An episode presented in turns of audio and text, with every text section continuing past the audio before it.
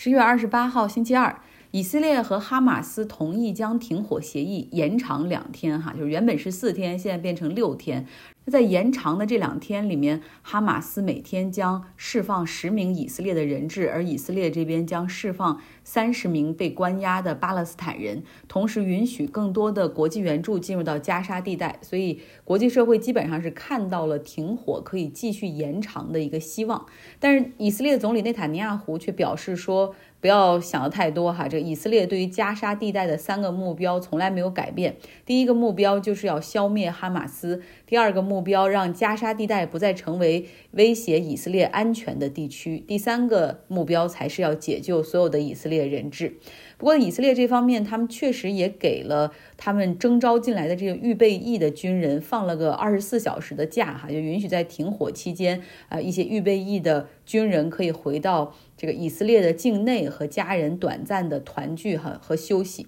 我们之前其实一直在讲以色列人质的故事，哈，今天我们换到巴勒斯坦这边来讲一讲巴勒斯坦被释放的犯人以及被那些关押的那些人究竟是什么样的人呢？那目前他们被释放的哈一百五十个。被关押的巴勒斯坦人，其实他们全部都是平民百姓，很多实际上并不是在加沙地带，而是在约旦河西岸这边的巴勒斯坦人。大部分人被捕的原因很简单，那就是向以色列警方扔石头，哈，或者是有的时候可能就是因为辱骂就被抓走了。据巴勒斯坦方面透露，从十月七号哈马斯袭击以色列至今，以色列就没有特别的原因逮捕了三千多名的巴勒斯坦人，其中有九百个。是孩子，那现在很多还都是在被行政拘留的一个阶段，没有走起诉的程序，也不允许家庭探视，更别提律师的介入了。那像以色列释放的这一百五十个人中，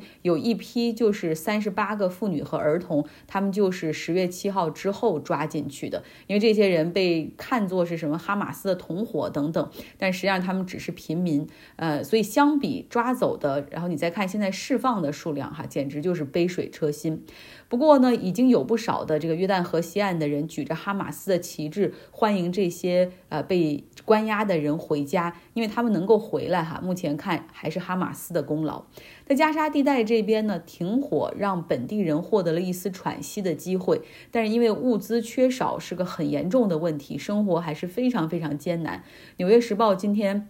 描述了一家在这个拉法口岸附近居住的哈，这十个人的这个一个家庭，他们居住在两居室里面，年纪最大的是六十多岁，年纪最小的只有几个月大啊，这样的一个十个人的家庭，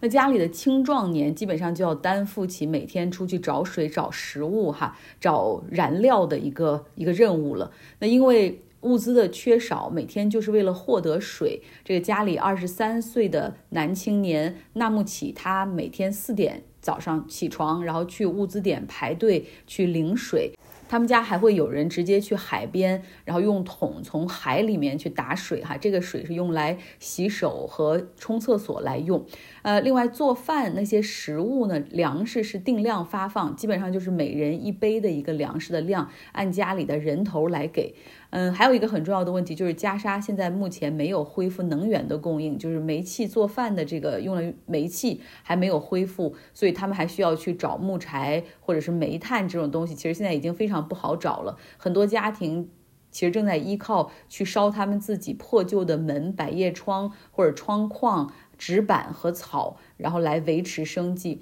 还有很多人干脆就没有办法做饭，就是来吃这种生洋葱或者是茄子，随便弄一弄哈。那目前呢，加沙地带大概有一百七十万人是流离失所的一个情况。我上传了一些照片在微信公号上，大家可以看一下这个难民营的情况。呃，来到微信公号张奥同学，你就可以看到那些照片。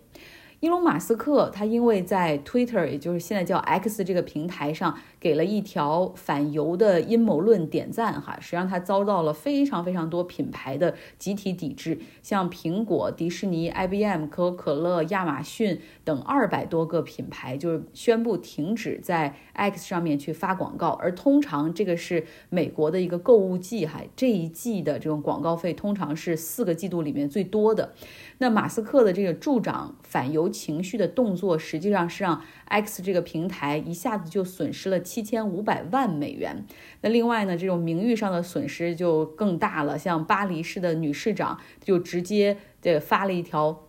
告别 Twitter 的。这个评论哈，他就是说，现在这个平台已经变成了全球最大的污水厂，上面充满了仇恨、虚假。暴力以及歧视的内容，他从今天开始停止使用 Twitter，然后也号召更多的人哈加入抵制 Twitter、抵制 X、抵制马斯克的队伍中来。那马斯克也意识到自己好像的这个这个点赞其实是有很大的过失在里面，所以他也想办法去补救哈。他联系了以色列政府，前往了这个以色列特拉维夫那边，然后亲自和内塔尼亚胡去见面哈，然后去解释自己的这种行为。那马斯克在这个。X 平台上写到说，行动哈胜于雄辩。你看我自己就亲自去了哈，看看呃以色列人到底现在是怎么样。他穿着防弹背心儿，然后在。内塔尼亚胡的引导之下，哈，一行人他们是来到了以色列的基布兹卡法阿扎这里呢，实际上是在十月七号哈马斯恐怖袭击中就受灾的一个镇，哈，这个地方有十多个人死亡。内塔尼亚胡在这个 X 平台上也表示说，我带马斯克参观，就是让他来近距离的了解一下哈马斯所犯下的这种反人类的罪行，哈，然后看过这些马斯克啊，他当然也也会对更清楚他应该站在哪一边。那以色列的媒体实际上是非常反感内塔尼亚胡在这么忙的时候，居然抽空去娱乐这个哈，或者带着这个有毒的亿万富翁去 entertain，就是说去取悦这样的一个富豪。那像以色列的呃呃国土报就这样评论说：张开双臂欢迎这样一位实际上是反犹的有毒的亿万富豪。嗯，其实是这应该是内塔尼亚胡政治遗产上的一个很大的污点。那事实上，在给那一条反犹言言论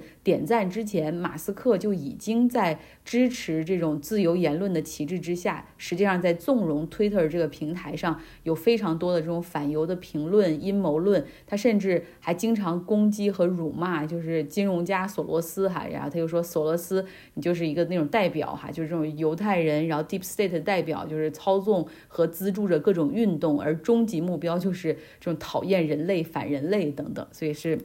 我觉得马斯克他其实从来没有改变过啊，他挺表里如一的。现在他想办法去补救，其实更多的是一个这种公关的举措。嗯，呃，我相信那些品牌还是会认清他的面目的。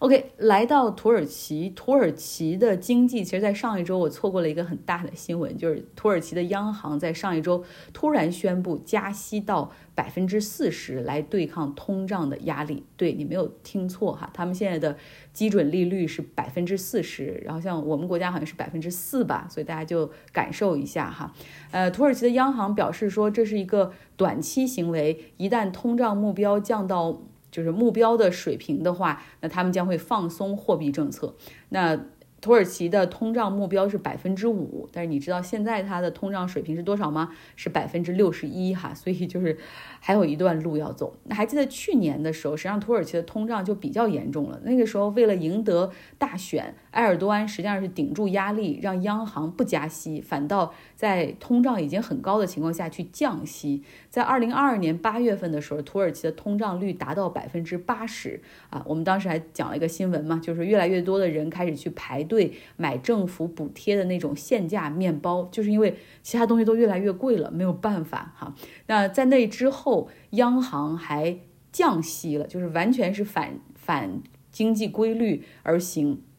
那终于呢，埃尔多安在以微弱的优势赢得大选之后，这好了，那土耳其的央行你可以开始加息的周期了。所以我们看到，从今年六月份开始，哈，这个土耳其的央行是调了基准利率，第一次就基本上是翻了个倍啊，从基准利率百分之八点五上调到百分之十五，然后就以此开始了这一次的加息的周期。但你看它加息的幅度和速度都非常快哈，到现在五个月了，这利率就已经涨到了百分之四十。那与此相对的，就是土耳其的货币里拉对美元是持续的贬值。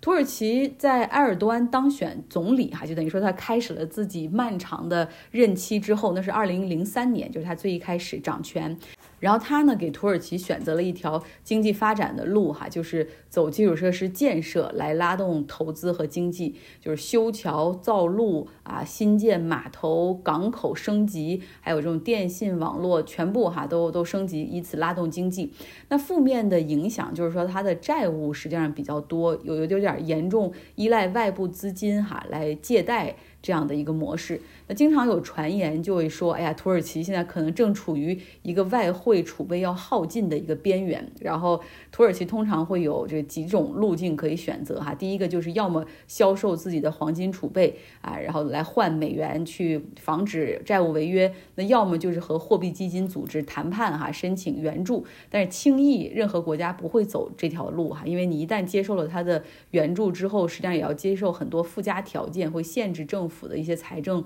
支出和分配，那第三个，呃，他的手段就是经常就是埃尔多安亲自出马哈，通过外交关系运筹帷幄，比如说哈，像这个。经常可以去买他债的这个对象就是海湾的那些国家，那些产油国。沙特的主权基金在今年三月份就给土耳其央行五十亿美元的这个贷款，然后另外像卡塔尔和阿联酋的央行也是联合给土耳其的央行授信一百九十亿美元。但是这个授信很聪明啊，就跟你说，海湾的国家已经不再是我们想象的那种什么人傻钱多，他们钱还是很多，但是人一点都不傻，非常的精明。呃，像这个授信就是指。只有在卡塔尔和阿联酋央行同意的情况下，他们才会真正给土耳其去放这笔贷款哈，所以他们还有最后的一个掌握权。